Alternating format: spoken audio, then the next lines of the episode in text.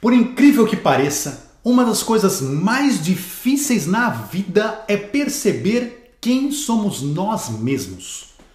No secreto medo do ego de não ser ninguém, nós acabamos nos apegando a tudo que pareça representar a nossa essência e vamos assumindo um monte de lixo como se fosse nossa própria identidade.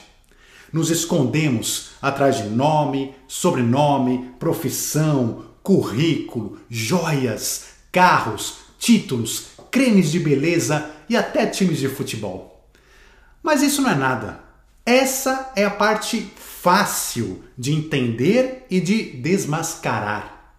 Na verdade, nós vamos muito além disso, nos ocultando por detrás de elementos que muitos, durante a vida inteira, sequer percebem que não fazem parte de si próprios.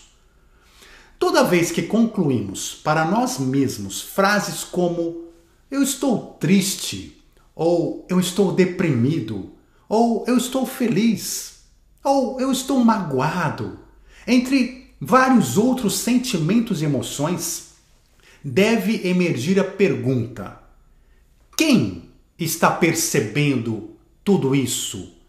Quem está por trás dessas sensações? Que é capaz de analisá-las, percebê-las, processá-las, julgá-las e concluir que estamos nos sentindo assim ou assado.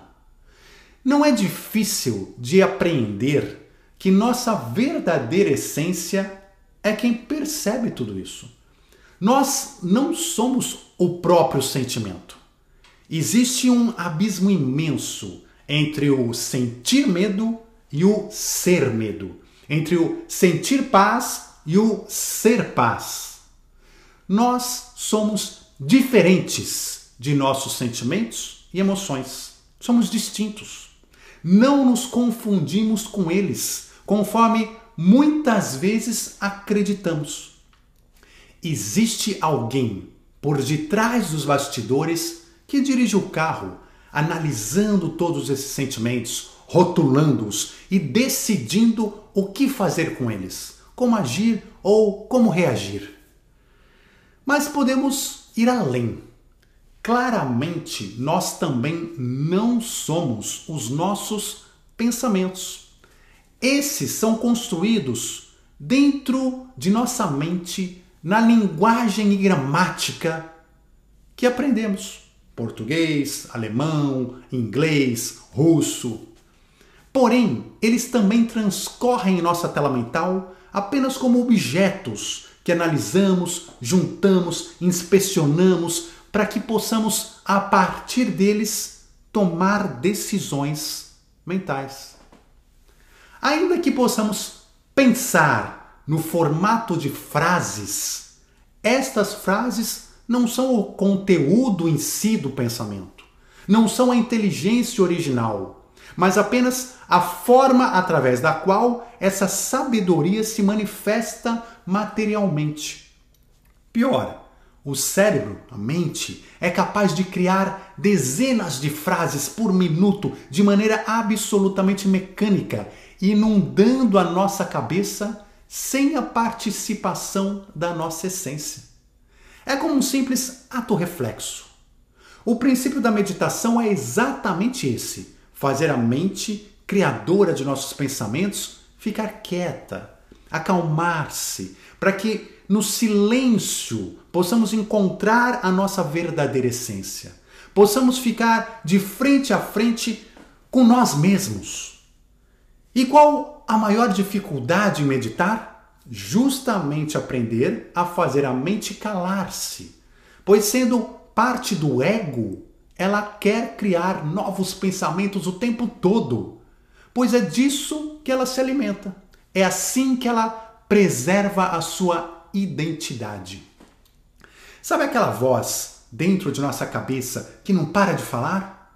Pois é, ela está apenas fingindo ser você mesmo. Ela tem o receio que, se parar de pensar, possa ser relegada ao não existir.